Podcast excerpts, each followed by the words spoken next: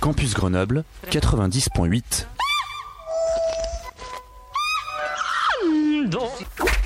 Alors bonjour euh, à toutes euh, et à tous. C'est un premier test de notre nouvelle technique pour prendre le live d'un plateau extérieur et ça m'a l'air de marcher très bien. Donc euh, bonjour à toutes et à tous auditeurs du 90.8. Apparemment nous sommes en direct du grand rassemblement juste devant la bifurque.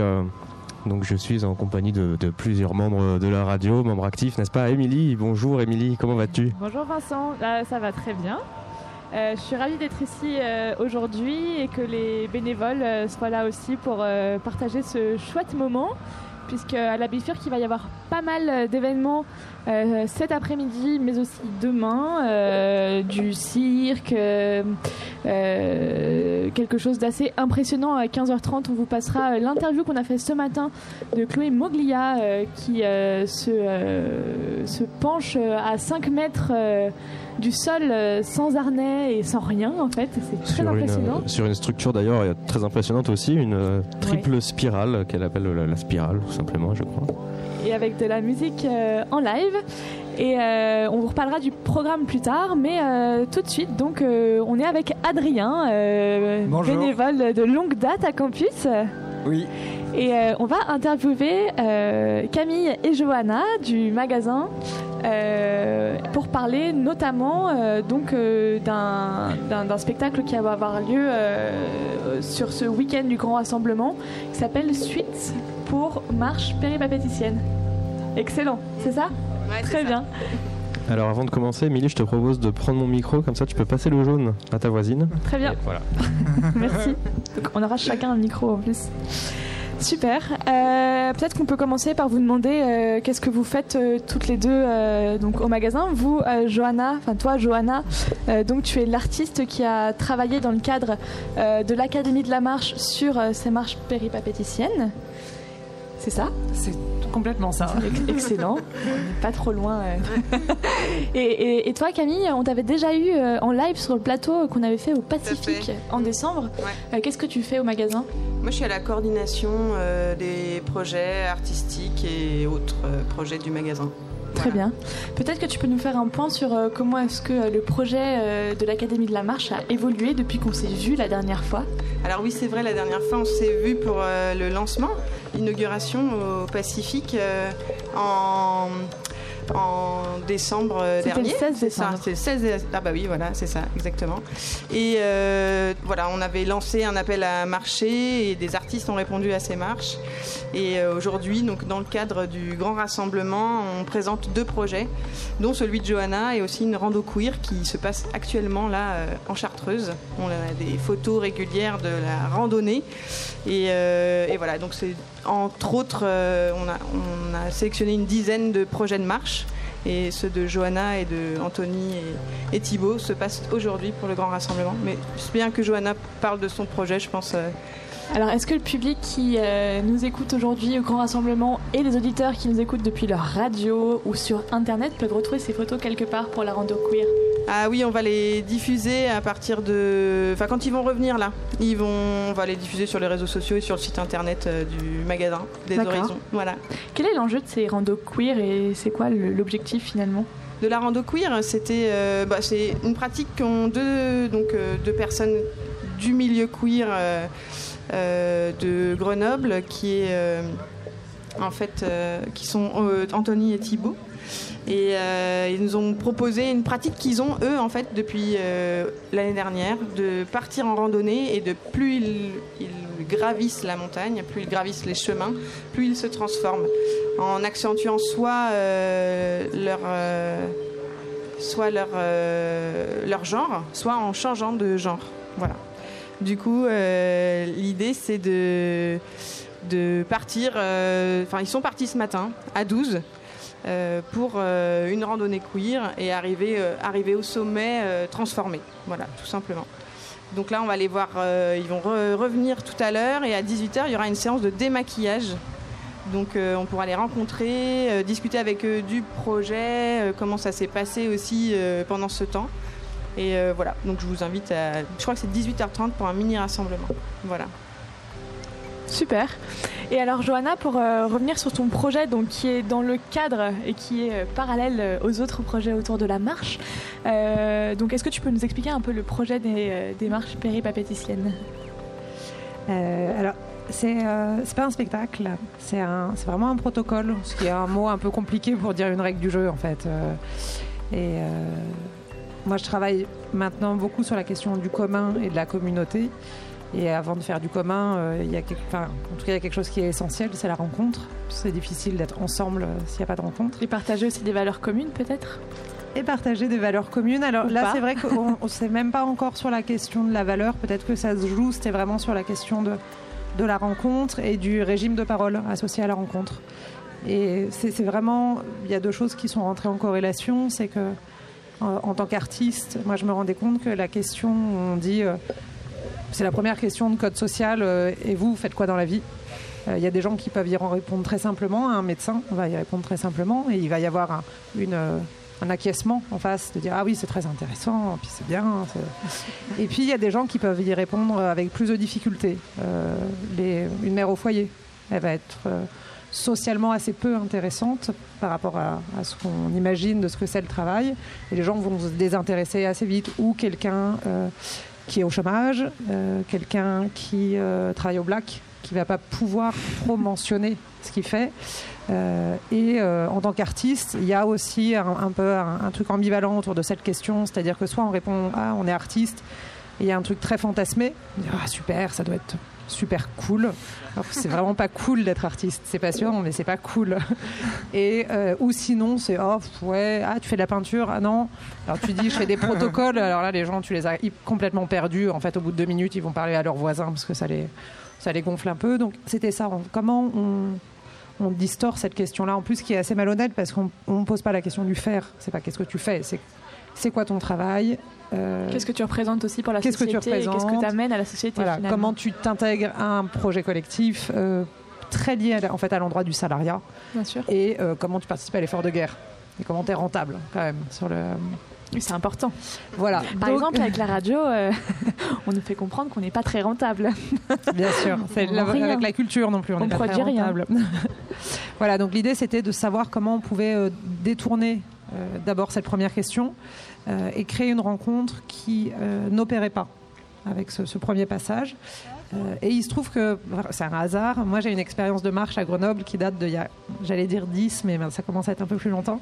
j'ai été directrice de colo avec un séjour à dominante randonnée, Vercors, Chartreuse, Beldon, alors que je suis bretonne. Et je travaillais avec des enfants pas mal en pédopsychiatrie et des enfants qui étaient protection des mineurs, accueil, d'urgence. Euh, et on allait marcher avec eux. Donc il y a une histoire familiale euh, Alors c'est une histoire euh, pas de famille biologique, mais au final de famille de valeurs énormes, puisque moi j'ai j'ai appris vraiment, je pense, la question de la rencontre à l'autre via, cette, via cette structure. C'était un truc qui, était au lac de Paladru. Je savais même pas que ça existait hors de, du, du film d'Alain René. Et en fait, ça existe vraiment. Et, et voilà, j'ai, en fait, j'ai appris la rando comme ça en marchant avec des gamins qui avaient des histoires de vie complètement euh, incroyables. ouais, incroyables et malheureusement terribles. Mhm. Et euh, comment, en fait, le fait de marcher avec eux rendait les choses très horizontales et, facilitait le rapport qu'on avait avec eux. là où quand ils arrivaient, c'était très crispé face à la figure de l'adulte. c'est des, voilà, c'est des enfants qui avaient subi des maltraitances, qui et d'un coup, la montagne changeait le rapport parce qu'ils disaient Ah, bah en fait, je connais pas, était là plus pour ma sécurité que pour me, faire chier en fait. Et on, se mettait à parler parce qu'on n'avait rien d'autre à faire en marchant. Et d'un coup, là, il y avait un, accès à, aussi à, à, leurs imaginaires, à comment eux, euh, ils développaient des outils de résilience, par exemple. Euh, une gamine qui me racontait qu'elle avait, elle plus de famille, elle, avait elle écrivait un livre sur des parents baleines et un bébé baleineau, par exemple. Voilà, c'est quand il y a eu l'appel à projet euh, pour l'Académie de la marche, le fait que ce soit à Grenoble, je pense que ça joue beaucoup pour moi euh, sur ce rapport à la parole, et comment on marche euh, avec l'autre et comment on parle en marchant. Et ça, ça, vient voilà, de ça, et ça vient aussi d'une expérience que j'ai fait à PAF qui s'appelle Performing Art Forum, c'est en Picardie. C'était pendant une semaine de philosophie collaborative et il y avait un protocole euh, qui s'appelle Marche péripatéticienne. C'est pour ça que ça s'appelle Suite pour Marche péripatéticienne. Je tiens à, le citer parce qu'il y a vraiment une filiation avec, euh, avec cet endroit-là et ce qu'on avait traversé en atelier et qui était un protocole assez équivalent, sauf que c'était interprofessionnel et que la nana avait dit en anglais euh, vous allez euh, faire un lecture à l'autre, une conférence. Et c'est le seul truc qui m'avait dérangé. Je me suis dit, tiens, pourquoi faut faire une espèce de conférence? Pourquoi faut, faut retomber dans le savoir académique, dans quelque chose Un truc qui coule en plus euh, verticalement, quoi. Voilà. De, bon, voilà, il y avait une espèce de truc. C'était quand même un échange 15 minutes, 15 minutes inversé, puisqu'on va voir que c'est ça le, protocole que je propose. Mais il y avait ce truc voilà, de la conférence, du domaine d'expertise. Euh. Et alors finalement, quel est le protocole Qu'est-ce qui que, que tu proposes aujourd'hui? Et avant toute chose, avec quelles personnes tu travailles? Et comment elles sont venues vers toi pour ce projet-là?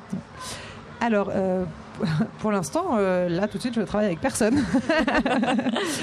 C'est-à-dire que c'est euh, vraiment une, une invitation. Euh, Aujourd'hui, à, traverser une expérience. Donc c'est à 17h... 17h30 et 21h30. Aujourd'hui et demain 14h30 et 16h30.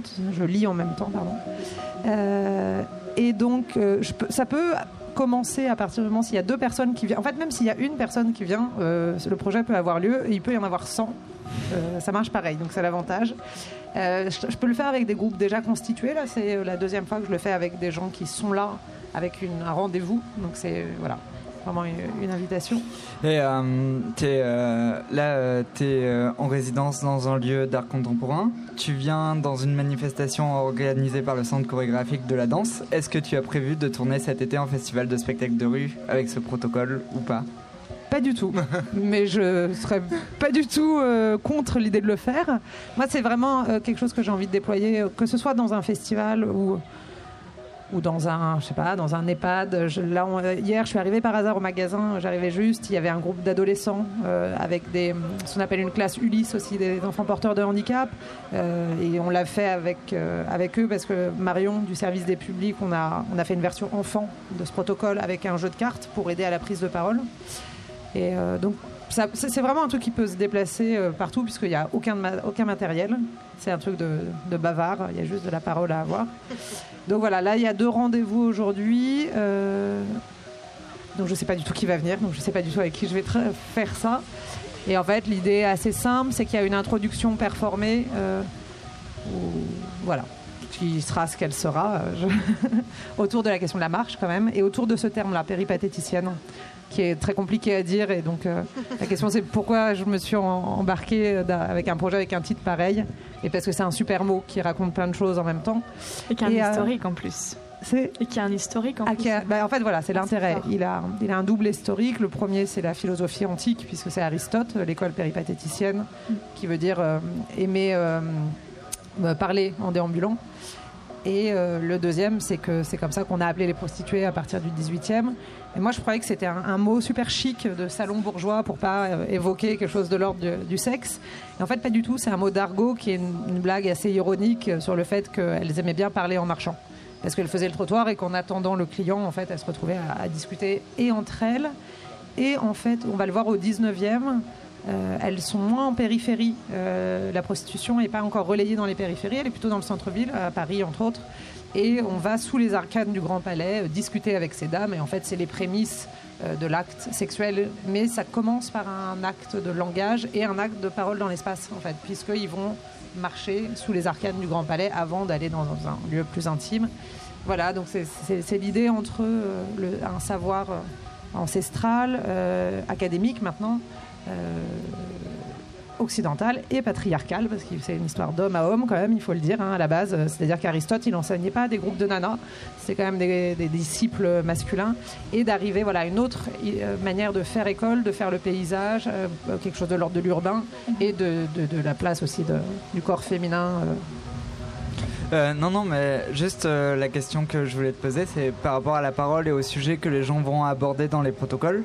Est-ce que parfois tu t'es retrouvé face à des sujets que tu n'avais pas envie d'aborder ou par rapport à des sujets auxquels tu étais mal à l'aise ou par rapport à des gens bah, justement pas du tout féministes, par exemple. Est-ce que ça, tu te mets des veilles par rapport à ça ou oui, pas ou, ou, qui partagent pas tes valeurs. En fait, ou qui partagent pas tes valeurs. Alors, genre l'art contemporain, c'est de la merde. Ah, ça, oh, ça, ça, j'ai pas besoin d'attendre le, protocole pour l'entendre un petit peu tout le temps. Et des fois, je suis presque d'accord à certains endroits.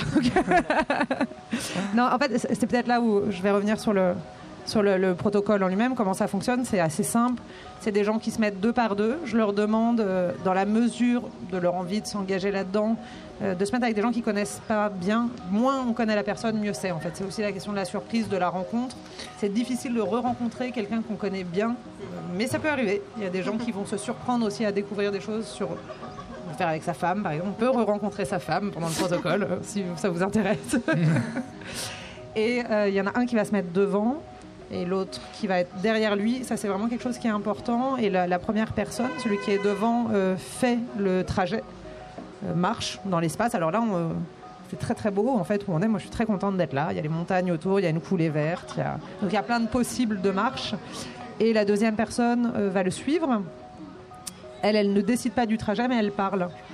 Et la première n'a pas le droit de réagir. Et pendant 15 minutes, ce que je demande, c'est de transmettre à l'autre ce qu'on considère être un savoir mais vraiment en insistant. Euh, J'exclus pas le, savoir académique. Moi, je suis universitaire à la base. J'adore aussi la, question du savoir, de la connaissance, en fait. Mais euh, moi, je suis très intéressée à la question du savoir sensible, de ce qu'on va appeler les savoirs vernaculaires, c'est-à-dire les connaissances de territoire. Les... Ici, c'est hyper fort, en plus, euh, ce qui s'y joue. Euh, les savoirs intimes, les récits de vie. Et donc l'idée c'est de dire euh, une recette de cuisine de sa grand-mère, c'est un savoir extraordinaire. Euh, le portrait de quelqu'un qu'on aime, euh, une expérience de théâtre qu'on a détesté, c'est des savoirs en fait. Et c'est peut-être la meilleure manière de se raconter à l'autre qu'une espèce de déroulé de CV. Voilà. Et donc l'idée c'est que c'est aussi d'interroger les régimes de parole, c'est-à-dire qu'est-ce que c'est parler pendant 15 minutes alors qu'on est un pays où on se coupe la parole? Si on fait attention énormément dans des espèces de joutes verbales, de ping-pong de mots, J'en parlais avec une amie qui est allemande, elle me disait en Allemagne, tu peux pas couper la parole, le verbe est à la fin. Donc si tu coupes la parole, en fait, tu n'as pas le sens de la phrase, ce qui est un peu galère. Voilà, nous en France, on, fait ça, on se coupe la parole et c'est aussi reprendre un temps lent de parole, euh, avoir le temps de déployer une pensée, euh, laisser le temps à des pensées moins, euh, moins rapides ou moins. Il y a des gens qui ont des, des, régimes de parole très hauts, qui vont être capables de penser très vite. Puis il y a Dans le cerveau reptilien, effectivement. il y a ceux qui, sont trop forts, quoi. ils ont des systèmes de pensée, puis il y a ceux d'un coup qui disent bah, il faut un peu plus de temps. Voilà, donc c'est aussi. Et le fait d'être devant, derrière, c'est-à-dire qu'on ne voit pas le visage de celui à qui on parle, qui évite ce qu'on est en train de faire, c'est de se regarder et d'acquiescer et en souriant, ce qui est plutôt cool et bienveillant. Mais c'est radiophonique en fait. je suis passée, je suis passée d'un régime il y a trois ans où j'ai commencé la radio, je disais oui, oui, oui, et en fait en écoutant c'est insupportable. juste de se regarder. Mais on le fait tous et, tant mieux d'ailleurs. C'est des jolis accompagnements de l'autre dans la parole. Bon, des fois, ça peut être des froncements de sourcils ou des, accords.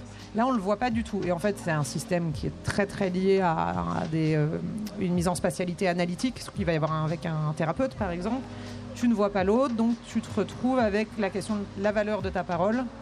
Euh, et te dire, parce qu'il y a plein de gens qui m'ont dit, ah, on se demande si on n'ennuie pas l'autre puisqu'il n'y a pas l'acquiescement. Et te dire, en fait, pourquoi tu racontes ce que tu es en train de raconter? Est-ce que toi, tu as besoin d'en parler? Est-ce que tu veux intéresser l'autre? On fait tous des jeux de séduction aussi dans la parole. On se parle pour se séduire, euh, sans que ce soit genré. Hein. On se séduit entre femmes, entre hommes, entre hommes et femmes. Voilà, donc c'est en fait réinterroger cette manière-là de, découvrir l'autre et de découvrir la parole de l'autre. Le tout venant juxtaposer avec une question du paysage, c'est-à-dire que le paysage, c'est quelque chose qui se construit en même temps qu'on le traverse. Et qu'est-ce qui se passe si on vient lui associer de la parole? Comment un paysage se construit euh, avec, cette bande son aussi qui vient s'ajouter. Ah, donc, en fait, ce qui se passe, c'est que je peux pas vraiment répondre à ta question, savoir s'il y a des récits qui ne me plaisent pas, puisque moi, j'en entends un, euh, parce que je fais la marche avec une personne, et que les autres partent en binôme, et que je ne demande jamais euh, qu'il y ait un retour sur ce qui a été dit. C'est de l'ordre du secret, euh, ce qui se passe entre les deux personnes. D'ailleurs, les gens me disent pas, c'est très rare. Ils me donnent quelques infos, mais il n'y a pas du tout idée de rentabiliser les savoirs qui ont été échangés ça arrive voilà, qu'il y a des gens qui. Parce que souvent, par contre, je prends le temps de discuter avec les gens, je leur propose de boire un thé, un café, euh, du vin selon l'heure de la journée. Mais euh, voilà, une personne me fait état de ce qui se passe. Super, C'est un secret. Merci beaucoup. Euh, pour ceux qui nous rejoignent tout juste, euh, on a pris le direct depuis la Bifurque pour le grand rassemblement 4. Euh, aujourd'hui, on est là pour un plateau en direct devant la Bifurque de 14h à 17h. vous êtes sur Campus Grenoble. 90.8. Il y a des bancs pour vous installer. Vous pouvez venir euh, nous voir. Venez. Donc, euh, Johanna, est-ce que tu peux nous rappeler euh, les dates, enfin les horaires? Aujourd'hui, c'est 17h30, 21h30 et demain? 14h30, 14h30 et 16h30. C'est ça. Très bien. On va écouter une petite musique et on se retrouvera juste après avec l'interview de Chloé Moglia qui présentera Spire à 15h30 a tout de suite sur Campus Grenoble 90.8.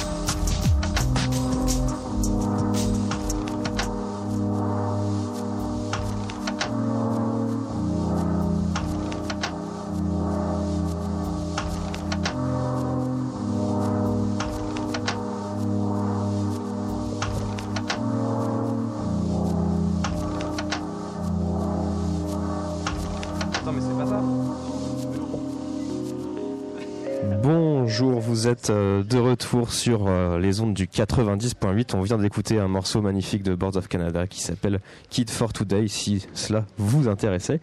On est de retour donc devant la bifurque pour le grand rassemblement. Et je suis avec euh, Vincent et Robin des friandises vélicyclopédiques. ouais, c'est dur à dire. Hein. Ouais. donc salut Robin. salut. Et Vincent, bah, enchanté. enchanté. Euh, ça me fait très plaisir de vous avoir. Donc vous allez faire un spectacle ce soir à 19h. Euh, donc deux euh, figures sur BMX et avec une, une prestation musicale. Donc dites-nous un peu plus sur ce spectacle. je suis voilà, je fais du, je roule à BMX depuis longtemps maintenant. j'ai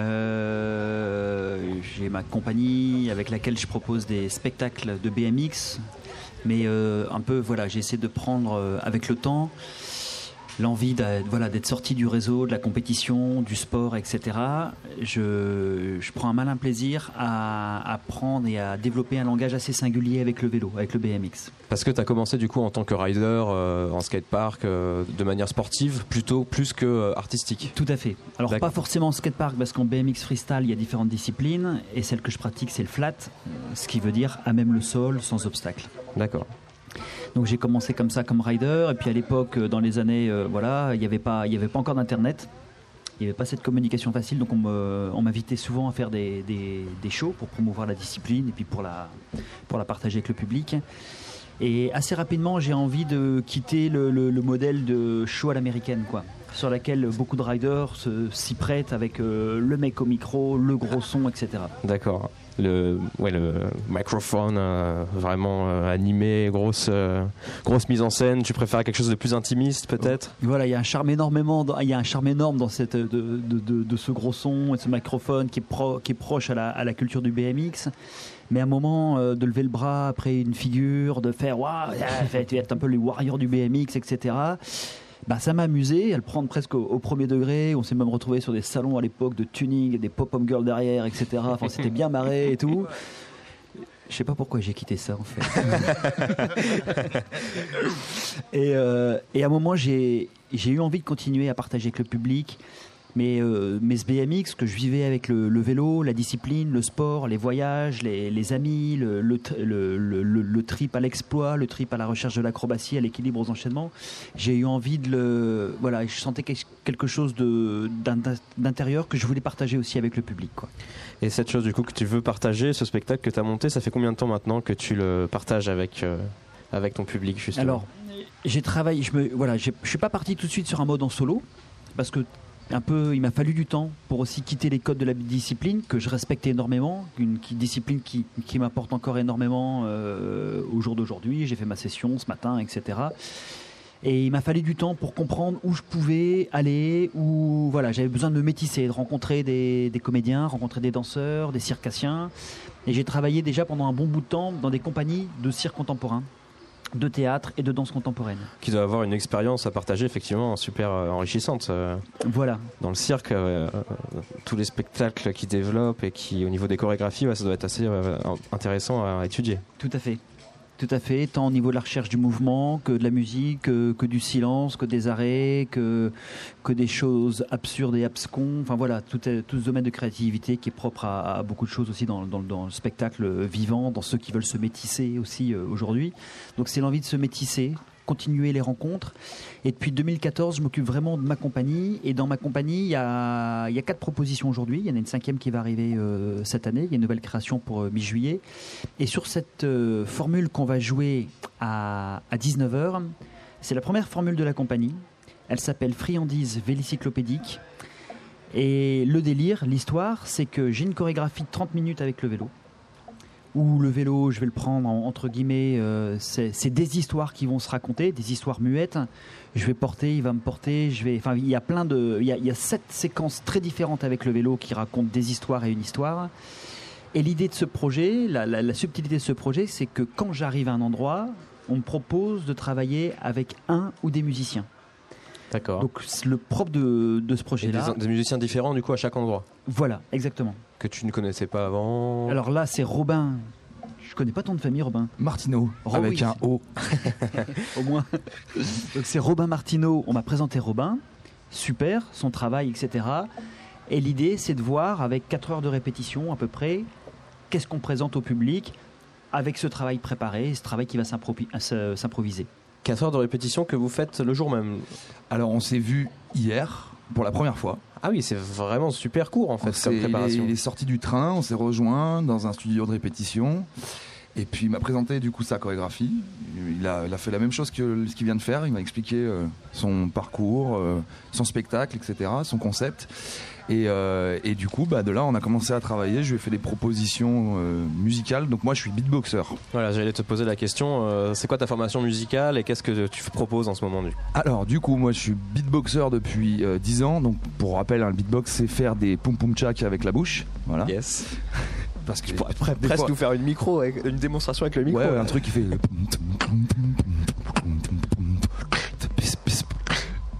Par exemple. Ça est Oh là là, oh là là, euh, on arrête la folie plus. devant la bifurque. Donc, euh, mais j'en fais pas trop, j'en fais pas trop parce que parce que tout On veut pas spoiler euh, quand même le spectacle, c'est Voilà. dommage. Ouais, ouais, ça c'était le mouvement 4 sur la troisième partie, c'est ça? Euh, oui, mais à la fois, j'étais pas vraiment d'accord. Mais... Mais voilà, mais en même temps, on l'a retenu quand même parce que sinon, euh, ça allait pas.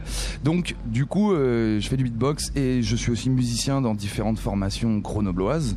Je suis plutôt proche de la bifurque puisque euh, j'y ai fait mes premières armes, euh, proche de l'association Retour de scène qui, est- qui est hébergée ici, euh, proche de la culture un peu skate, glisse, etc. Puisqu'il y a un skatepark ici aussi. Un grand skatepark effectivement en Voilà. intérieur à la bifurque. Des beaux terrains de basket. Bref, je vais pas faire la promo de, de la bifurque, mais venez quand même, c'est super cool. Et, et du coup, euh, ben, on m'a proposé de, de participer à cette aventure. On s'est donc rencontrés hier. On va encore aller travailler là juste après. Et ensuite, on s'installe et on joue. Et du coup, moi, j'utilise une, une loop station, une machine à boucle.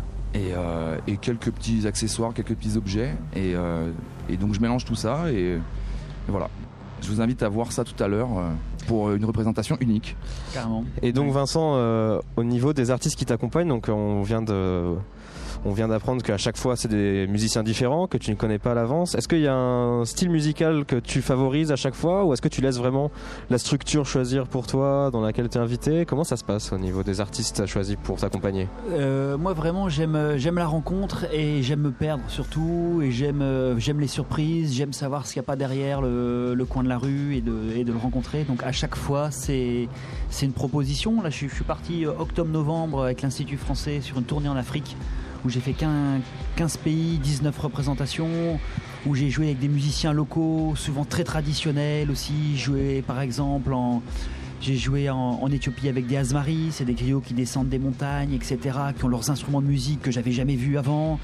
Et du coup, bah, voilà, ça va, ça va au-delà de mon imaginaire, clairement. J'ai jamais souhaité ça, mais, mais ça va au-delà de mes rêves aussi.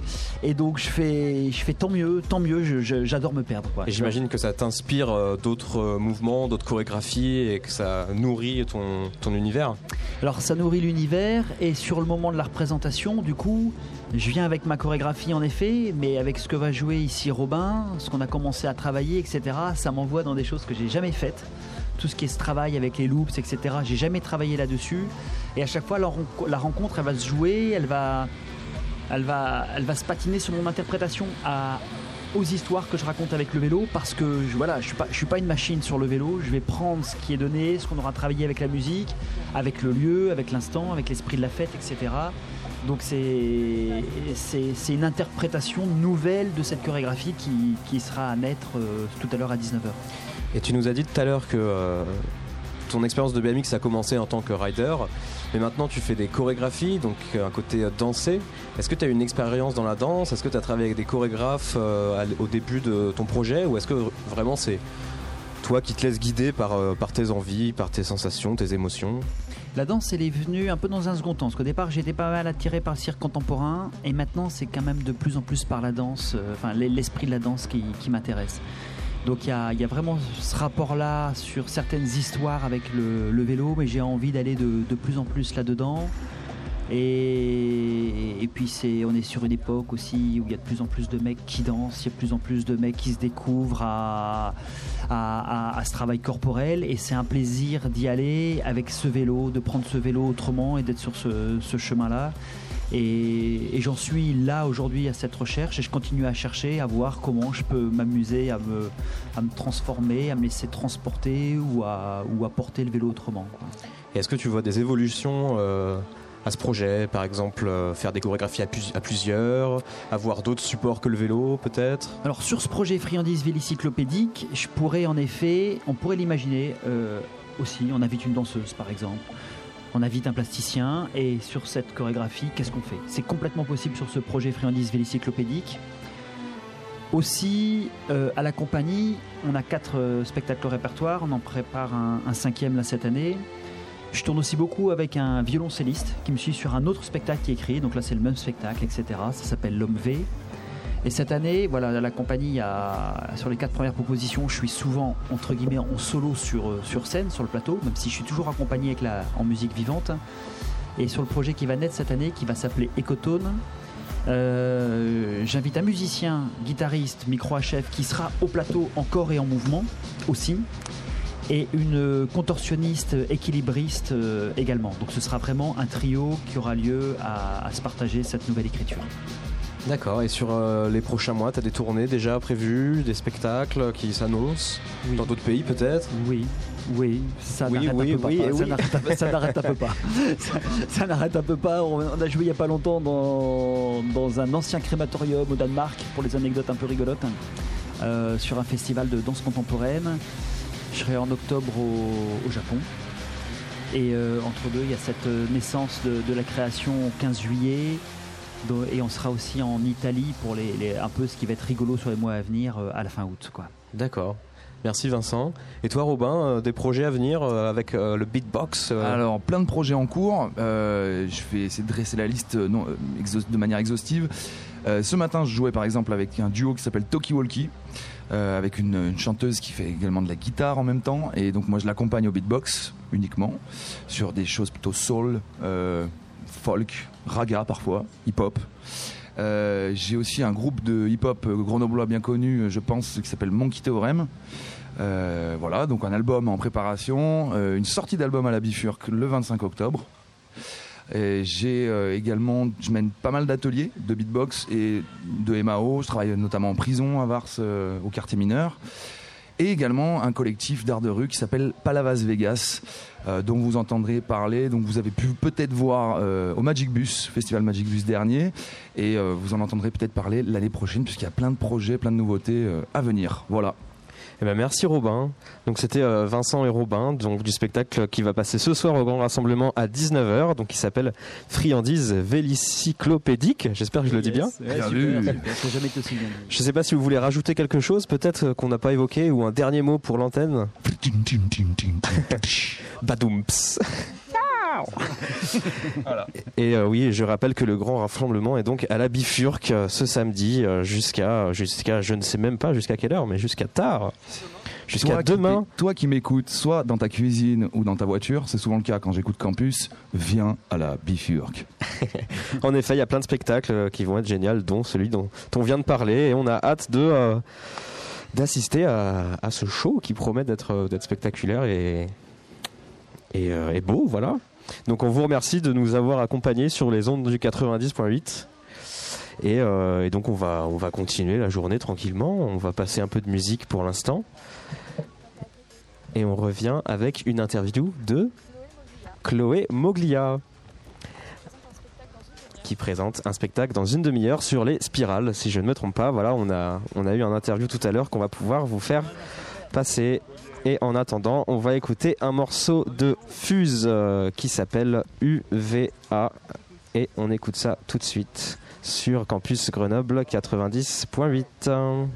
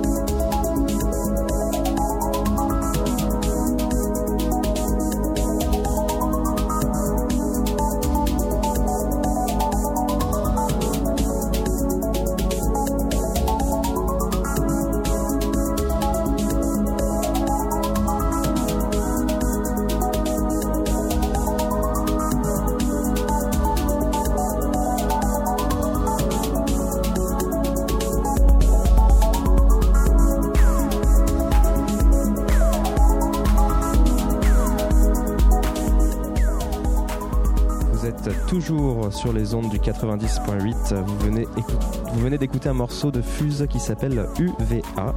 Et je vais laisser la parole à Émilie. Et pour ceux qui nous écoutent euh, à la plage, euh, dans leur voiture, dans leur cuisine, sachez qu'aujourd'hui nous sommes à la Bifurque à Grenoble pour le grand rassemblement.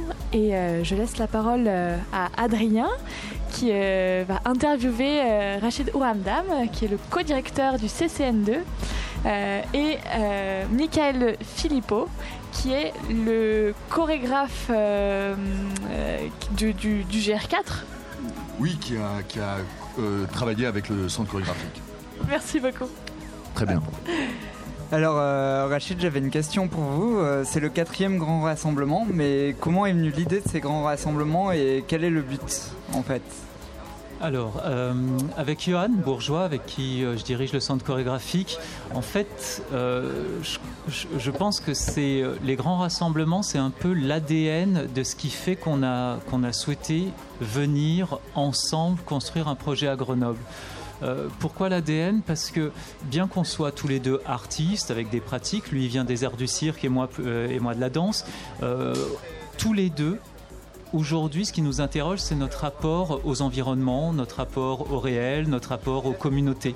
C'est-à-dire, au-delà de nos disciplines, au-delà de la danse et des arts du cirque, c'est d'abord la façon dont on rencontre quelqu'un qui, nous intéresse.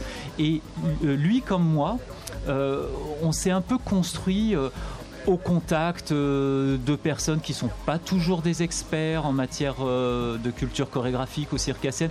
En tout cas, des, personnes avec lesquelles, des personnes et des environnements avec lesquels on développe de l'art. Et, parfois loin des endroits consacrés euh, aux arts du cirque et au, chorégraphique. C'est-à-dire des espaces naturels, des espaces paysagers, des espaces industriels, des, des, gens qu'on n'a pas l'habitude de voir sur scène. Et, et du les grands rassemblements, c'est ça. Je crois que c'est un moment de rassemblement euh, qui met à l'honneur des spectacles qui appellent ces communautés ou ces espaces atypiques euh, pour, pour, pour, faire avancer l'art chorégraphique et les arts du cirque. D'où des propositions euh, artistiques avec plusieurs artistes, comme ceux de cette manifestation, qui à chaque fois viennent embrasser euh, un site, le détourner, le poétiser ou rencontrer des personnes euh, et, euh, avec lesquelles elles vont produire de l'art. Et est-ce que dès la première édition, vous aviez prévu de faire plusieurs éditions par an ou pas? Oui, oui, oui. En fait, on, euh, bah, avait même déjà, on avait, déjà prévu de décliner les GR. C'est-à-dire que, euh, effectivement, il y, a cette notion de rassemblement, un grand rassemblement, un rassemblement d'artistes, mais aussi un rassemblement euh, d'habitants, de, spectateurs. Et, tout de suite, on avait vu que les, les initiales du grand rassemblement donnaient GR. Étant donné que c'était une manifestation qui allait être euh, euh, nomade, euh, on, le savait, c'était l'idée d'investir des sites, bah, cette idée de cheminement, de, déplacement, de randonnée artistique est apparue très vite.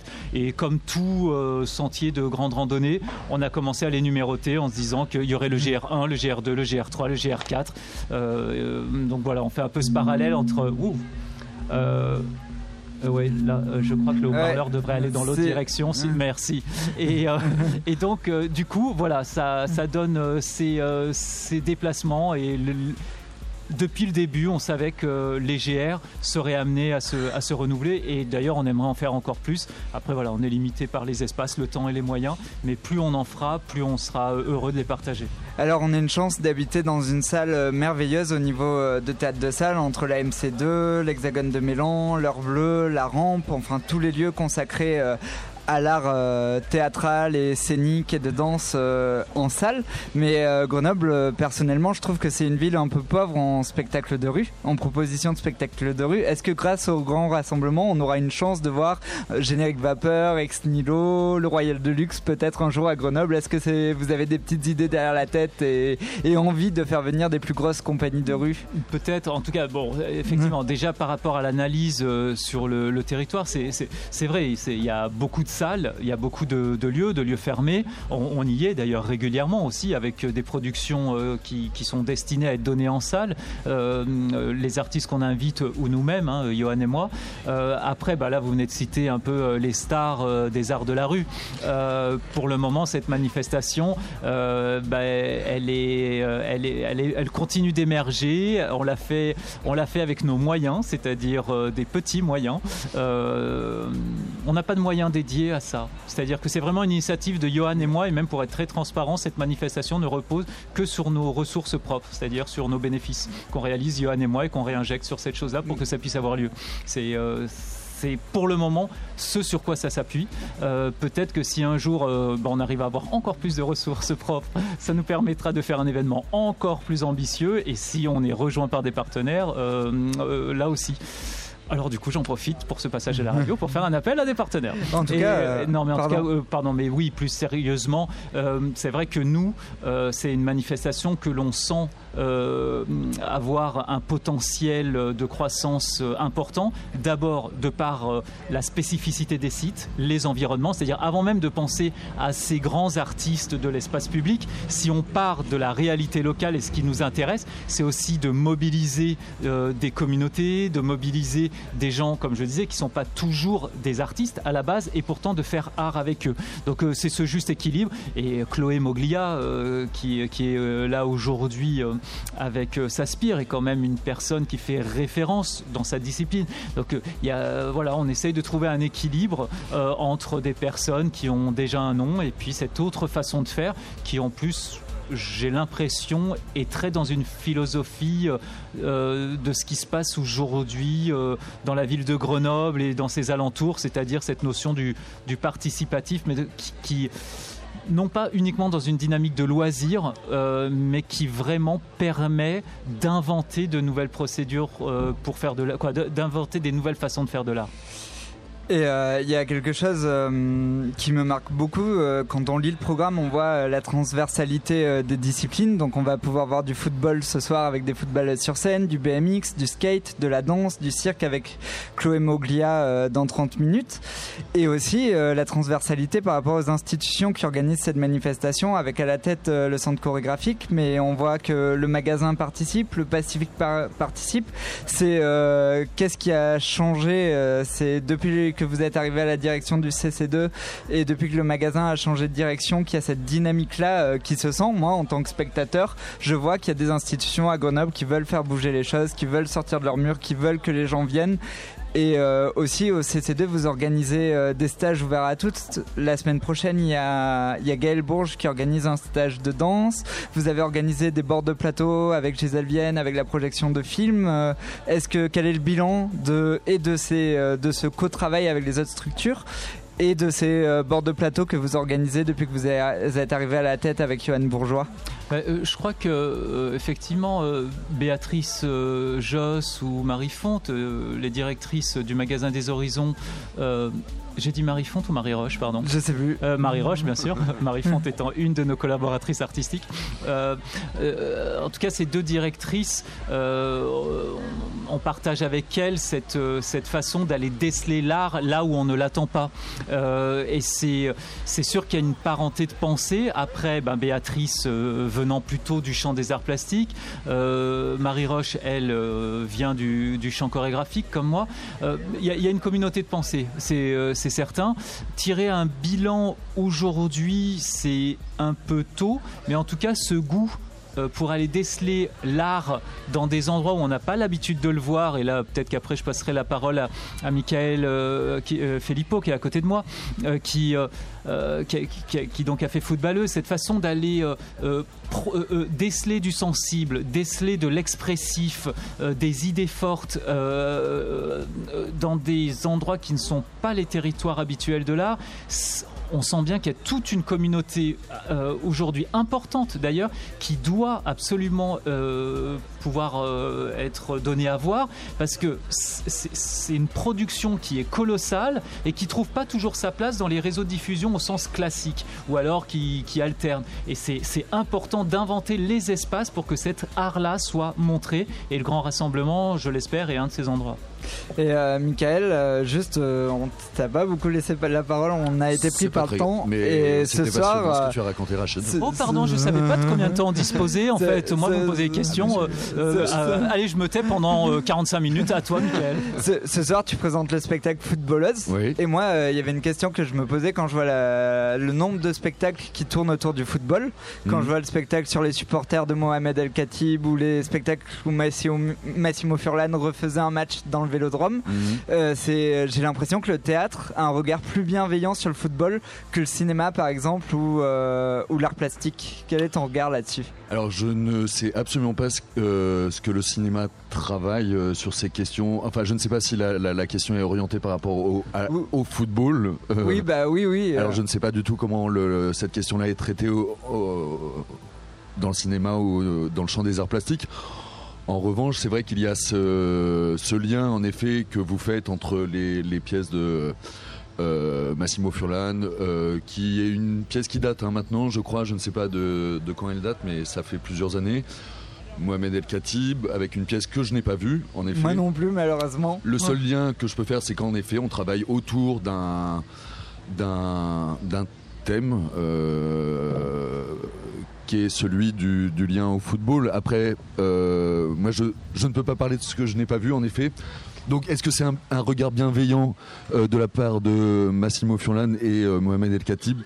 J'ai envie de dire point d'interrogation me concernant Est-ce que ce sont des. Vous parlez de pièces que je n'ai pas vues? Et, est-ce que toi, tu as un regard bienveillant avec les footballeuses que tu as mis sur scène? Je pense que oui. J'espère, elles sont là, elles sont, elles sont pas très loin, donc il faudrait leur poser la question, je pense. Euh, ça fait, ça fait euh, quelques années qu'on s'est rencontrés. On a créé la pièce il y a un an, un an euh, en janvier 2017. Euh, j'ai l'impression, en tous les cas, que depuis qu'on a créé cette pièce, il y a quelque chose qui s'est renforcé entre nous et elles font des blagues à, quelques mètres. Donc j'ai l'impression que ça conforte plutôt ce que je suis en train de dire. Je vais essayer de ne pas les regarder. Et, et on, pour, ce projet, on est, on est parti aussi de qui elles sont, c'est-à-dire c'est pas une pièce sur euh, le football ou sur euh, des footballeuses, c'est euh, ces dix femmes sur le plateau qui prennent la parole. donc est-ce qu'il s'agit d'un regard bienveillant. Euh, en tous les cas, ce qui moi m'a intéressé et ce qui m'importe dans le travail en général, ce que tu, euh, euh, Rachid, tu pointais tout à l'heure, l'endroit de la rencontre qui est au cœur de, ce que vous faites avec Johan. J'ai l'impression que, enfin, c'est pas que j'ai l'impression, c'est que c'est le, terreau de tout le travail que je fais et notamment avec avec les footballeuses. Et d'ailleurs, si je peux me permettre, j'ai dit que j'allais me taire, mais j'y arrive pas. Euh, non, mais concernant euh, ce, spectacle que je n'ai pas encore vu, je l'ai vu qu'en vidéo. Mais hier, on projetait un film et certaines des footballeuses sont intervenues. Et je trouve que euh, c'est au-delà de la bienveillance ou mm. d'une posture critique ou plutôt d'un fanatisme pour le football. C'est plutôt cet endroit de contradiction, c'est-à-dire aussi bien dans le film que j'ai pu voir hier que ce que j'ai vu de cette vidéo. C'est cette tension entre la passion qu'ont certaines personnes pour une discipline et ce à quoi elles ont à faire face parfois parce que euh, voilà une certaine misogynie, absurdité et cet endroit de tension entre un euh, euh, quand même quelque chose qui reste conflictuel et qui reste à résoudre avec avec les autres, ceux qui regardent ce sport-là, qui ne sont pas toujours qui ne sont pas toujours à l'endroit de passion que eux peuvent avoir. Même si je crois que tous ne, toutes ne sont pas passionnées. Hein. J'en ai entendu qui faisaient ça euh, avant tout comme un geste militant et peut-être pas uniquement euh, euh, par, par amour du football pour le côté sportif, mais aussi pour ce que ce sport peut avoir comme geste. Donc c'est cet endroit de tension, et je ne sais pas si c'est de la bienveillance, mais en tout cas c'est un vrai endroit critique et qui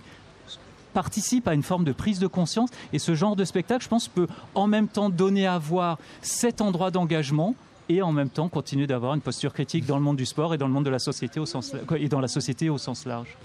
Voilà, bon ben merci beaucoup à tous les deux. J'ai pris un peu de retard. Émilie, je te laisse la parole. Il n'y a, pas de problème. Et euh, justement, euh, ça fait très bien de parler puisque euh, on a Valérie et Brigitte qui vont venir nous parler de, de footballeuses. Donc peut-être qu'aux côtés de Michael, si tu veux bien rester. Avec plaisir. Donc on, on, va lancer une petite musique. Coup d'un morceau d'archive qui s'appelle Man Made tout de suite sur Campus Grenoble 90.8.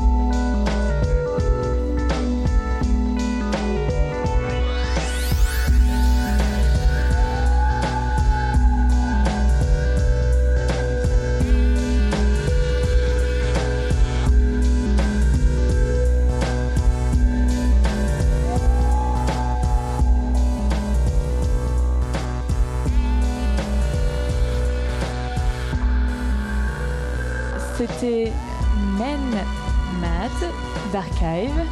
Et pour ceux qui nous rejoignent tout juste, nous sommes à la Bifurque en direct. Vous êtes toujours sur Campus Grenoble 90.8 pour le grand rassemblement.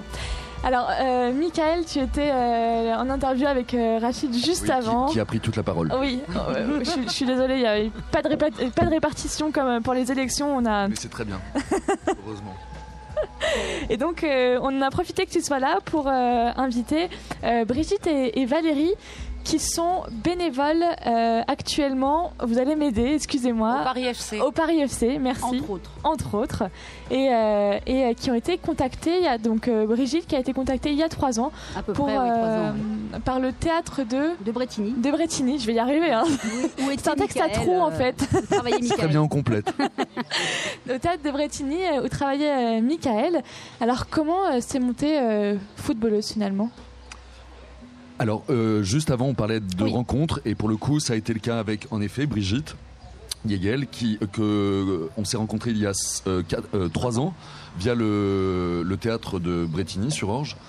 Et en fait, c'était né d'une commande du théâtre de travailler autour de, du, sport. Enfin, c'était moins une commande que de, un, espace de réflexion autour de cette question du, sport en général, ce qui ne m'intéressait absolument pas euh, a priori. Et quand j'ai su que euh, près de, de, Bretigny, il y avait une équipe euh, féminine professionnelle, en tous les cas, qui avait un très bon niveau, tout à coup, je me suis dit, ah mais et ça a été le point de départ de notre euh, de, de, la pièce, euh, à savoir est-ce que c'est simple d'être une femme et de faire du foot, euh, du football en France aujourd'hui?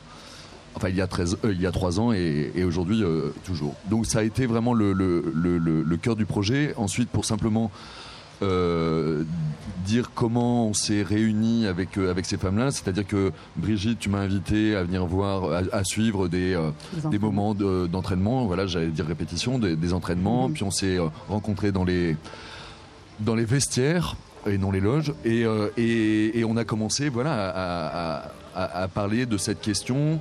Et ça a parlé à une poignée de femmes.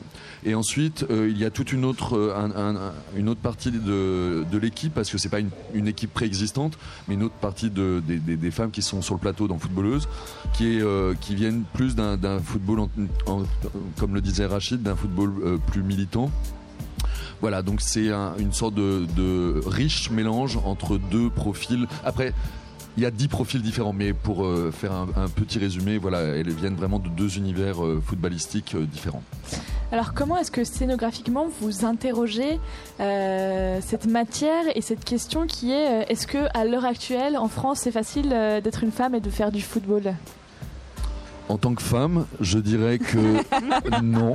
Non, mais euh, ce que non non. Je, il y a euh, une très bonne, il y a une très bonne tribune qui est sortie euh, hier sur Mademoiselle et qui disait que euh, il y avait une espèce d'aspiration à n'écouter que ceux qui avaient qui avaient vécu les oppressions ou tout ça, mais que il fallait aussi écouter les autres parties. Donc c'est aussi intéressant d'avoir votre avis. Non, et ensuite, même... on posera la question à Valérie et Brigitte. Non, pardon. Moi, ce que, ce que je voulais simplement dire, par, pardon, hein, et après je évidemment, je, faisais une blague en, disant ça.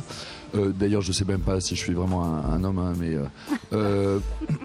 Euh, euh, non, mais par, par rapport. Euh, pardon, c'était quoi la question? Euh, Comment est-ce que comment est-ce que l'art peut interroger la question du je sais plus l'art peut interroger la question du d'être une femme. Est-ce que c'est facile être une femme et de pratiquer le football? D'accord. Oui, tout, voilà, c'était tout simplement ça. Pardon.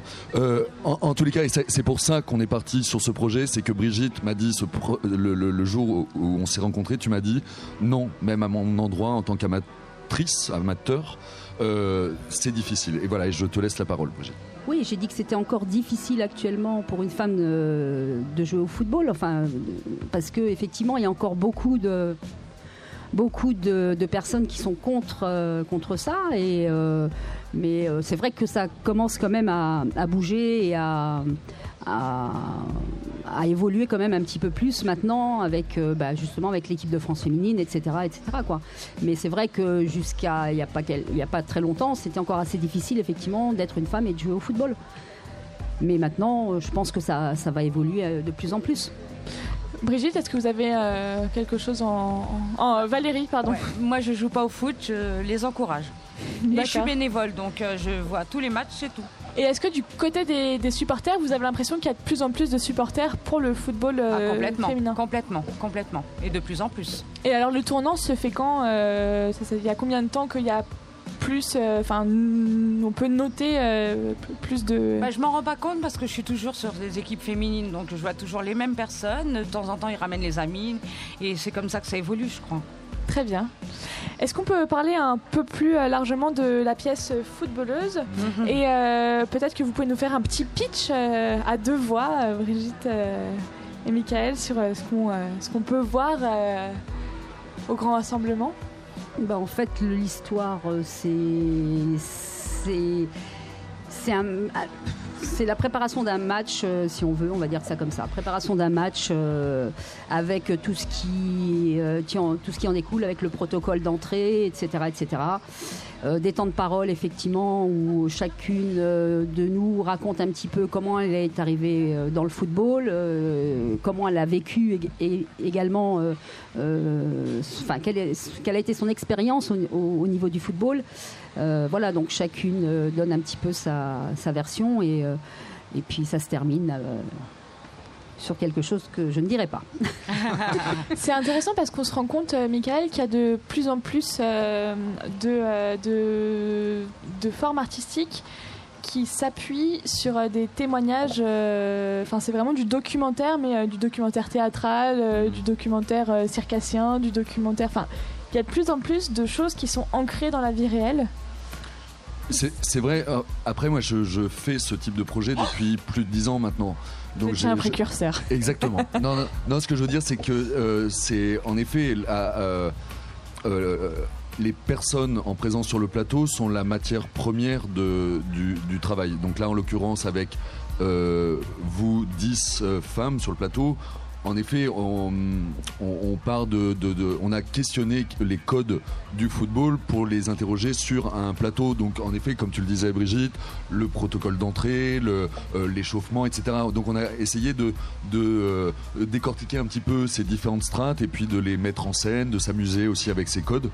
Et, euh, et, en effet, la pièce, elle oscille, comme tu le disais, entre des moments où en fait ça fait ça fait groupe, ça fait équipe, on est dans un nom commun et des moments de prise de parole individuelle. Et c'est vrai que la pièce euh, voilà, oscille entre ces deux euh, types de, de, temps. Et moi, il y a une chose que je voulais dire, c'est que, en fait, ce qui me plaît avec ce type de projet, enfin, en tous les cas, footballeuse, c'est une aventure humaine aussi forte qu'artistique, je, je, trouve.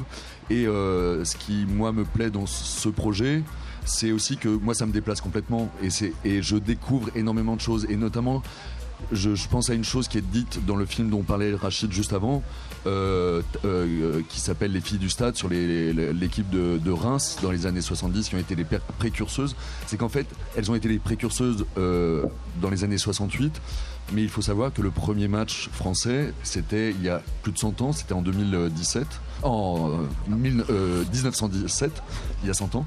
En plus, en pleine guerre mondiale, quand même. Comment? En, pleine première guerre mondiale. Exactement, mais c'est exactement euh, pour cette raison que le premier match a eu, lieu. Et puis ensuite, sous Vichy, c'est complètement interdit, prohibé. Et puis, tout à coup, de retour, 68, euh, 68 euh, en France. les premières footballeuses et Brigitte, tu as contribué aussi à ça un petit peu plus tard, mais en tous les cas, tu as créé cette équipe euh, dans ton village Oui, c'est ça, oui. À peu près dans cette, euh, à ce moment-là oui, tout à fait, oui. J'ai commencé quand j'avais 15 ans, moi, en fait. D'accord. J'ai commencé tard quand même, mais, euh, mais j'avais créé une équipe de foot, effectivement, qui a duré 4 ans. on, documente, on documente la vie à travers euh, la radio. voilà, la sortie d'un mariage.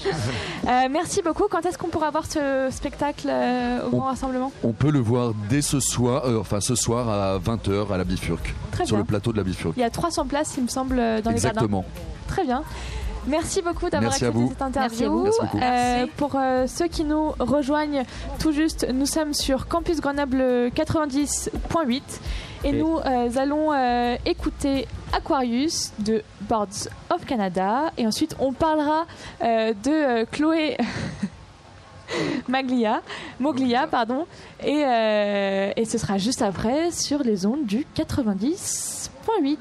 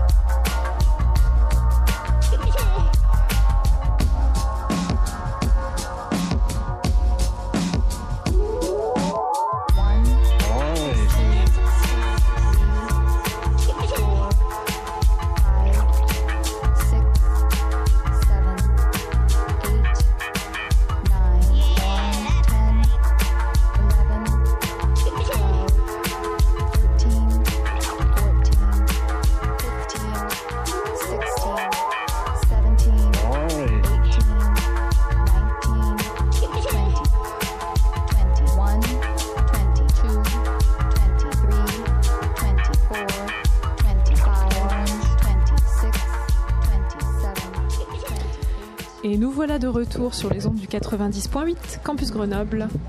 Nous sommes toujours à la bifurque, nous sommes toujours au soleil, nous sommes toujours bien.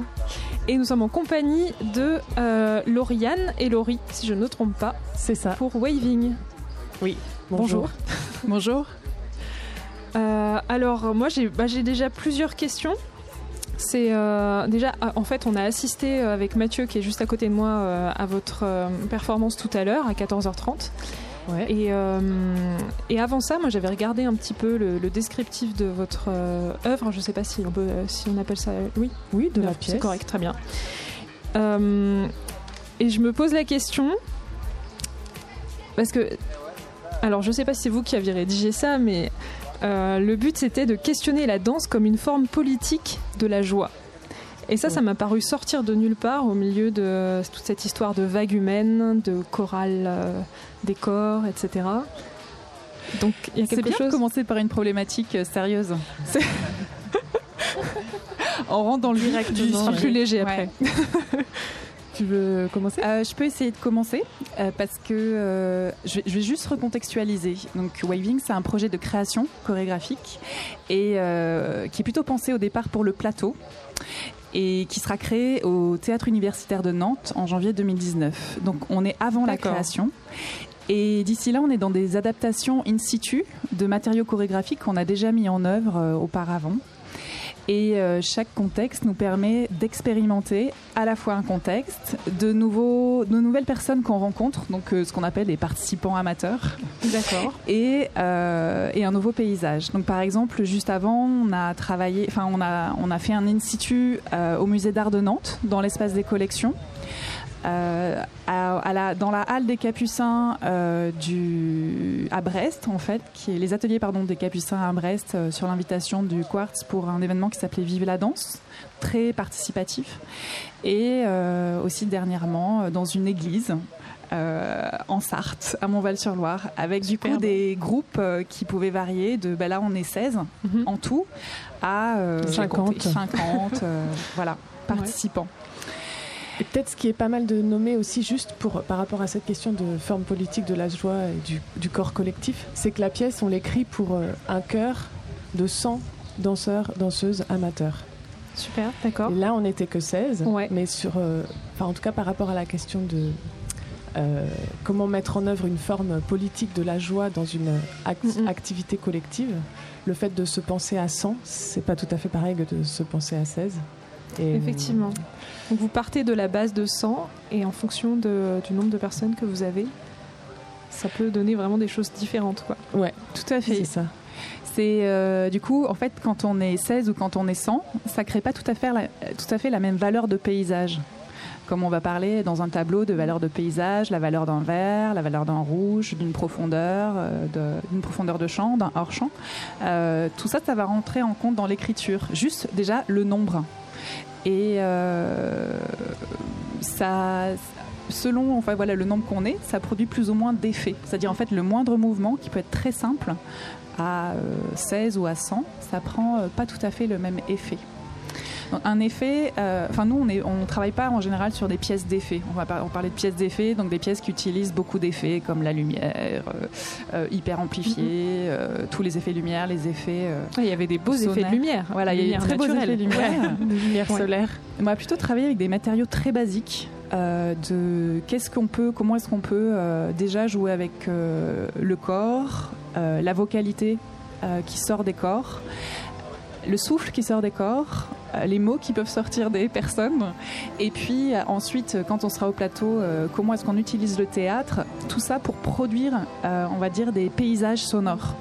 Et donc du coup, la danse et, le son chorégraphiques. Sont, des paysages chorégraphiques, pardon. Donc en fait, paysages chorégraphiques et paysages sonores sont extrêmement intriqués.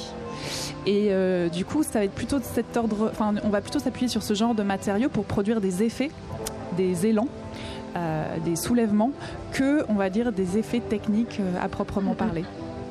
Et du coup, la question de, du corps collectif, elle vient vraiment soutenir l'apparition de ces paysages-là, à la fois en tant qu'image produite, mais à la fois aussi en tant qu'expérience vécue mhm. pour les danseurs et les danseuses et par empathie kinesthésique pour les spectateurs face à, cette, à cet océan de, de performeurs. Quoi. Mhm. Et, et, produire du soulèvement au plateau à 100 danseurs et danseuses, euh, c'est une manière de se rapprocher d'une expérience de la joie qui est assez, euh, qui est assez particulière, mais en tout cas, euh, comment générer le soulèvement des corps et des cœurs à 100 personnes enfin, en tout cas, sur la question de la joie, il y, a cette dimension-là. Et, et, forme politique de la joie, c'est aussi parce qu'il y a vraiment cette question de mais alors comment on fait pour fonctionner ensemble quand on est un, un corps collectif composé d'une centaine d'individus qui doivent apprendre à vivre ensemble sur un temps donné? Là, en l'occurrence, c'est pas une expérience collective de vie quotidienne qui s'inscrit dans la durée. On va, on va pas vivre ensemble pendant, pendant 15, 20, 30 ou toute notre vie. Mais en tout cas, on apprend à vivre ensemble pendant un temps donné qui est un temps court. Et, à fonctionner ensemble, à pratiquer ensemble euh, du mouvement, de la voix, à faire l'expérience ensemble de nos sensations et de nos perceptions, à apprendre à sentir ensemble pour apprendre à se mouvoir ensemble, à vivre ensemble, à composer ensemble des tableaux, des paysages et un, et un paysage océanique euh, in fine. D'accord. Et ça, me permet de rebondir sur une question un peu plus terre à terre, et parce que vous avez aussi, euh, euh, vous avez aussi euh, utilisé le mot d'écriture tout à l'heure. Comment est-ce que ça se passe exactement? Est-ce que c'est justement écrit ou réécrit à chaque fois suivant les groupes, ou est-ce qu'il y a un espèce de protocole général? Comment ça se passe? Est-ce que les places sont définies dans, le, dans la chorégraphie? Il y a une écriture, euh, en fait, il y a une écriture qui se passe un peu en plusieurs strates. Il y a l'écriture qui soutient l'apparition de la version plateau en janvier prochain, donc euh, dans un théâtre, qui sera une version longue, qui dure une heure, une heure et quart à peu près, avec un grand chœur d'une centaine de personnes. Là, on était sur une version courte qui dure 10 minutes, mhm. avec euh, un petit groupe de 16 personnes. La, la pièce qu'on écrit pour janvier prochain, enfin qui sera présentée, finalisée en janvier prochain, elle est constituée de plein de motifs de, motif dans le sens de euh, image à l'intérieur de l'image. Euh, et Ce chaque sont des successions de vagues en fait qui n'ont pas du qui ne se ressemblent pas, mais qui n'arrêtent pas de déferler en fait dans l'espace d'une manière ou d'une autre. Et ces motifs-là sont écrits euh, individuellement, mais mis, mis bout à bout, composent l'écriture de la pièce dans son ensemble. Là, ce qu'on a mis en jeu aujourd'hui, c'est un motif de cette pièce qui a son écriture en propre et qu'on a transmis aux participants de Grenoble euh, pour ce contexte-là pendant trois soirs d'ateliers qui ont eu lieu cette semaine. Donc l'écriture, elle est déjà là mhm. et on la transmet euh, aux danseurs et aux danseuses qui se joignent à nous pour l'occasion. Et ensuite, quand on joue des versions in situ, comme là où on a joué sur la plage de la Bifurque, on est sur, euh, on est sur quand même une adaptation de l'écriture au contexte. Donc ça ne veut pas dire une réécriture de la globalité de l'ensemble, mais ça veut dire une, une, adaptation de l'écriture. D'accord. Voilà. Euh, j'avais quand même envie de revenir, je ne sais pas trop comment faire, sur euh, forme politique de la joie. Ah, très bien. pas de problème. Parce que aussi on est à Grenoble, alors autant se faire plaisir.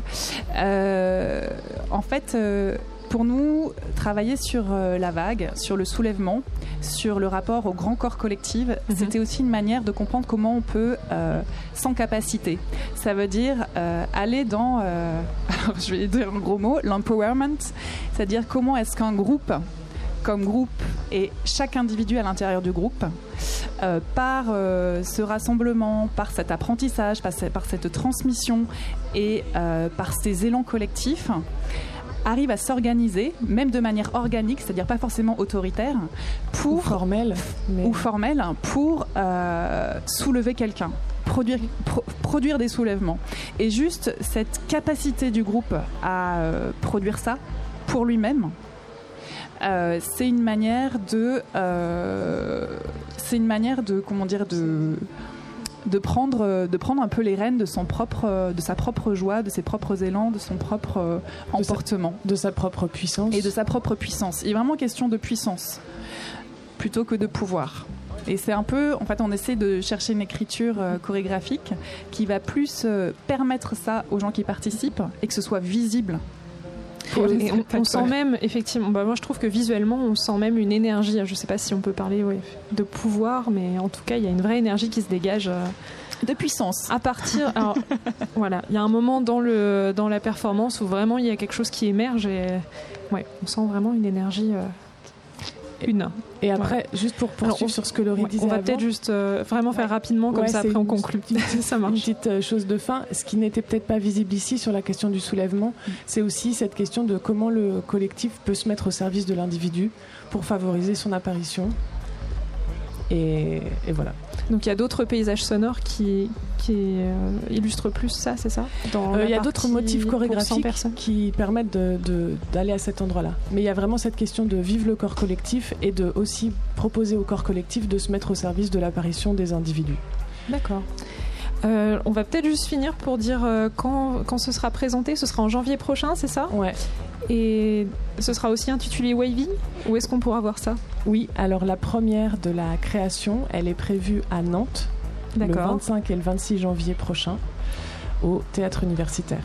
Au théâtre universitaire, super. C'est un peu loin, mais. Mais vous êtes euh, bienvenue. C'est une hein. diagonale tout à fait praticable.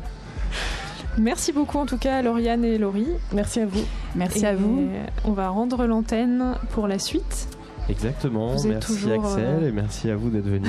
Avec plaisir. Vous êtes toujours sur les ondes du 90.8 et on va vous laisser sur une pause musicale où on va écouter Souche, un morceau qui s'appelle Lovin, qui est peut-être en train de se finir. Non, il reste qu'une minute et sur une petite playlist ensuite. A tout de suite sur le 90.8.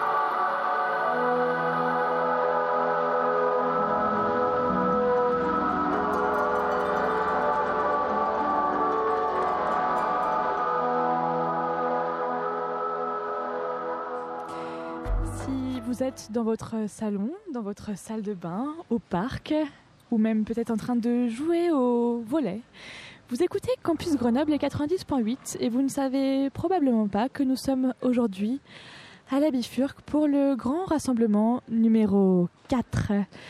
Nous vous proposons une expérience sonore avec l'interview de Chloé Moglia qui s'apprête à jouer son spectacle Spire. Un spectacle incroyable et stellaire durant lequel elle va se suspendre avec euh, d'autres euh, athlètes, on peut dire des athlètes, à 5 mètres du sol, sans baudrier et sans corde. Écoutez Chloé Moglia, c'est partir à la rencontre de l'ailleurs et c'est sur Campus Grenoble 90.8. Donc maintenant, nous sommes avec euh, Chloé Moglia de la compagnie Rhizome qui présente aujourd'hui euh, la Spire, donc à 15h30. Bonjour euh, Chloé. Bonjour. Alors, vous avez monté trois grandes boucles et il y aura une musicienne en live avec vous. Est-ce que vous pouvez nous en dire un peu plus sur l'essence du spectacle? Oh, l'essence du spectacle en général ou en particulier? On va se résoudre au particulier là. Donc on a monté effectivement une grande euh, trispire qu'on appelle la spire euh, tout simplement, euh, qui fait donc l'ensemble fait 22 mètres de long, 7 mètres de haut et nous sommes 5 suspensives parce que notre activité consiste à, passer du temps à éprouver le fait d'être suspendu en hauteur et avec une, musicienne qui s'appelle Marielle Chatin qui travaille en live, qui est multi-instrumentiste mais qui fait quand même principalement du saxophone saxophone baryton, mais plein d'autres choses, euh, plein d'autres choses étonnantes. Et, euh, et, on travaille ensemble, euh, un peu, on, va dire, à, suspendre un peu l'espace-temps autour, comme on le peut, à condenser, à dilater et, à travailler sur ces effets de, de haut et de bas, d'ascension et de, et de descente. Je sais qu'on est dans un pays de montagne. là, on, on s'est refait des petites montagnes de boucles pour nous, juste là. La structure est assez euh, incroyable. C'est la première fois que vous montez ce spectacle? Euh, non, non, il a été créé en septembre euh, dernier à Elbeuf dans un festival qui s'appelle Bord de Seine. Et du coup, là, on est sur la deuxième saison de tournée, mais c'est, on va dire, la troisième fois pour le début de la saison qu'on remonte la structure en détail. Voilà. Par rapport au grand rassemblement, c'est la première fois que vous participez avec la compagnie Rhizome? Euh, non, j'étais venue déjà euh, sur un grand rassemblement, euh, oh, je ne saurais pas dire combien de temps, mais c'était en décembre, il faisait froid. Et j'avais présenté la ligne à l'intérieur de l'espace du CCN2. mais c'était là, c'était un spectacle où j'étais toute seule sur le plateau. On est évidemment toute une équipe, hein, mais j'étais seule sur le plateau. Et là, on, revient en force parce qu'effectivement, on est six sur le plateau. voilà. Enfin, sur le plateau. On est six dans l'espace qui n'est pas un plateau, justement, parce qu'on est en extérieur, ouvert à tout le monde et, à la vie qui continue autour. Ça pose aussi la question de l'art dans l'espace public finalement. Euh, vous avez l'habitude euh, de travailler euh, dans l'espace public ou c'est plutôt dans des structures que, vous travaillez en règle générale? Euh, je travaille euh, et sur plateau et dans l'espace public. Euh, dit comme ça, là, la question de l'art dans l'espace public, quand la question est posée comme ça, je trouve ça très clivant parce que le mot art, déjà, je, je le supporte pas. Enfin, entre quand on parle des arts et métiers ou quand on parle de l'art contemporain ou quand on parle de l'art de vivre ou des arts martiaux, on a déjà plein de mots différents, donc on sait pas trop ce que ça veut dire. Je suis plus pratiquante d'arts martiaux, on va dire, que, que d'autres choses et c'est peut-être dans cette acception-là que, que ce mot peut aller. Mais quand on dit art dans l'espace public, c'est pas celui-là qu'on entend. Du coup, euh, je dirais qu'on déploie plutôt euh, notre activité euh, bah, parfois dedans, parfois dehors, avec des particularités différentes. Et là, on est en pleine balance son. Hein. C'est pas la musique qu'il y aura dans le spectacle, mais ils sont en train de tester les enceintes. Et, voilà, du coup, dans l'espace public, c'est un peu ça qui se passe, c'est que la vie continue autour. Et euh, voilà, donc il peut y avoir des piafs qui passent, des sons. Euh, les enfants ont tendance à parler ou à causer plus que dans une salle, et c'est heureux. C'est comme ça que, ça joue. Une salle, ça permet d'isoler de l'extérieur pour se concentrer fort sur un objet euh, vers lequel on converge tous. Là, on est plus dans un rapport d'ouverture où l'extérieur continue de vivre autour et on travaille avec, et c'est bien comme ça. Comme là, voilà, vous entendez la balance son, les tests des enceintes, des graves et des aigus et tout ça.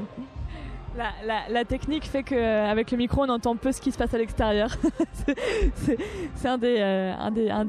une des caractéristiques du son, c'est qu'on peut assez facilement diriger vers ce qu'on peut entendre ou pas. là, ça va dans, le, dans les écouteurs. la question, donc, là, vous travaillez sur vraiment cette notion d'auteur de hauteur avec un H de hauteur. Euh, c'est la première fois que vous travaillez euh, en hauteur comme ça sur des, euh, boucles ou ça fait partie de ce que vous recherchez à, travailler? Euh, moi, ça fait 20 ans que je travaille en hauteur. donc euh, voilà, mais effectivement pas dans le son, ce qui fait que je distingue pas un micro omnidirectionnel que unidirectionnel. Euh, donc non, non, moi ça fait longtemps que je travaille sur cette, enfin que je travaille pas sur cette situation, mais que mon travail consiste à explorer cette situation d'être suspendu au-dessus du vide, que j'ai exploré autant à 2 cm du sol que à 8-9 mètres de haut. Là, on est on est 5, on est autour de 7 mètres, enfin peu après, peu importe après la hauteur à laquelle on est, mais en tout cas ça fait qu'on travaille cet endroit où l'acuité ou la tension va être euh, va être euh, fourmillante, va être euh, éclairée parce que je suis pas sûr qu'il y ait danger, mais en tout cas il y a nécessité d'être ultra attentif quand on est dans une situation comme ça de bah, qui peut être critique si notre attention est défaillante. Mais notre attention n'est pas défaillante, parce que c'est notre travail que notre attention ne soit pas défaillante et qu'on le fait très scrupuleusement et avec beaucoup d'enthousiasme. Mais donc cette situation, c'est là où moi elle m'intéresse, c'est qu'elle nous, elle nous rend euh, davantage vivants, elle nous met... Euh, elle nous met dans cette situation où il faut pas lâcher. Et en même temps, pour ne pas lâcher euh, pendant un certain temps, le temps que va durer notre, notre présence là-haut, en l'occurrence, mais quand on parle de manière plus globale, le temps de la vie qu'on a sur cette terre, pour ne pas lâcher, il faut lâcher quelque part à l'intérieur, autre chose. Donc il y a une espèce de travail entre tenir, lâcher, entre tension, détente, euh, entre concentration qui ferme tout et attention qui ouvre tout, euh, qui en fait finalement me, semble assez proche de ce qu'on vit euh, chacun. Nous, quand on, quand on s'élève et qu'on se met en suspension là, c'est pour manifester davantage cette, cette chose de tenir bon malgré tout, on va dire. Mais, mais je crois que c'est quelque chose qu'on partage globalement. Du coup, c'est un peu un travail aussi sur le corps que vous, que vous proposez. C'est euh, vraiment euh, pousser aussi le corps euh, dans, dans, cette concentration et, et c'est ce que je comprends en tout cas de ce que vous me dites là. Alors moi en général je dis pas que je travaille sur quelque chose, mais évidemment étant un corps, un esprit, un affect et, des colonies de bactéries et de cellules qui cohabitent, tout ça travaille de concert, tout ça est vivant de concert dans, cette chose-là. Donc le corps est mis en jeu euh, parce que nous sommes incarnés et qu'effectivement nous, nous, nous élevons cette matière euh, qui est attirée par le centre de la Terre en dépit de cette attraction, on, l'élève euh, en l'air pour voir ce que ça donne et pour peut-être se rendre compte davantage de à quel point la Terre nous attire et à quel point on, vit tous collés sur cette boule. Donc il y a, y a, tout ça qui rentre en jeu. Donc effectivement il y a le corps, mais il y a, je le dissocie pas de, je le dissocie pas de, l'esprit, de l'affect. Ça, on, le voit selon à quoi on pense, le corps va être plus puissant ou moins puissant. Donc, euh, comment on peut dissocier Selon euh, ce qu'on ressent au niveau affectif, on va avoir plus de force ou moins de force. Donc, tout ça est une seule et même chose qu'on regarde par différents angles. Et effectivement, tout ça est mis en jeu. Donc, il y a, oui, quand on le dit très simplement, euh, c'est très physique, effectivement. Mais c'est très, c'est très psychique. C'est peut-être un peu spirituel même, je sais pas. Super, merci beaucoup. Donc on rappelle pour les auditeurs qui nous écoutent sur Campus Grenoble 90.8 que vous jouerez à 15h30 ce samedi à côté de la Bifurque. Est-ce que vous avez d'autres dates de prévues? Euh, oui, mais alors juste là comme ça, je ne me suis pas préparée à les dire et donc je ne sais plus euh, si nous jouons à, Pantin au Festival de la Bus euh, début juillet, nous jouons à Chalon-sur-Saône après juillet, nous jouons à Bardonnecchia, nous jouons à Nexon, nous jouons et après on, redémarre à la rentrée au Carreau du Temple à Paris, à Nanterre. Enfin voilà, vous pouvez trouver tout ça sur, sur du site internet Rhizome Molia. Voilà. Super. Est-ce que vous voulez ajouter quelque chose pour la fin? Eh ben, qu'on serait ravis de vous voir nombreux. On vous souhaite une excellente journée, que vous soyez là, ou même si vous n'êtes pas là, on vous la souhaite très très bonne quand même. Au revoir. Merci beaucoup, euh, Chloé. C'était la douce voix de Chloé Moglia qui euh, est actuellement en train de performer sur la spire, la triple spire, sans baudrier, sans corde pour la retenir. Euh, nous allons euh, laisser ce spectacle se terminer Et nous reviendrons euh, juste après, à 16h15, sur Campus Grenoble 90.8. Mais restez avec nous, ce n'est pas fini. Si vous êtes ailleurs qu'à la Bifurque, on vous propose euh, une sélection musicale. À très vite. Radio Campus Grenoble 90.8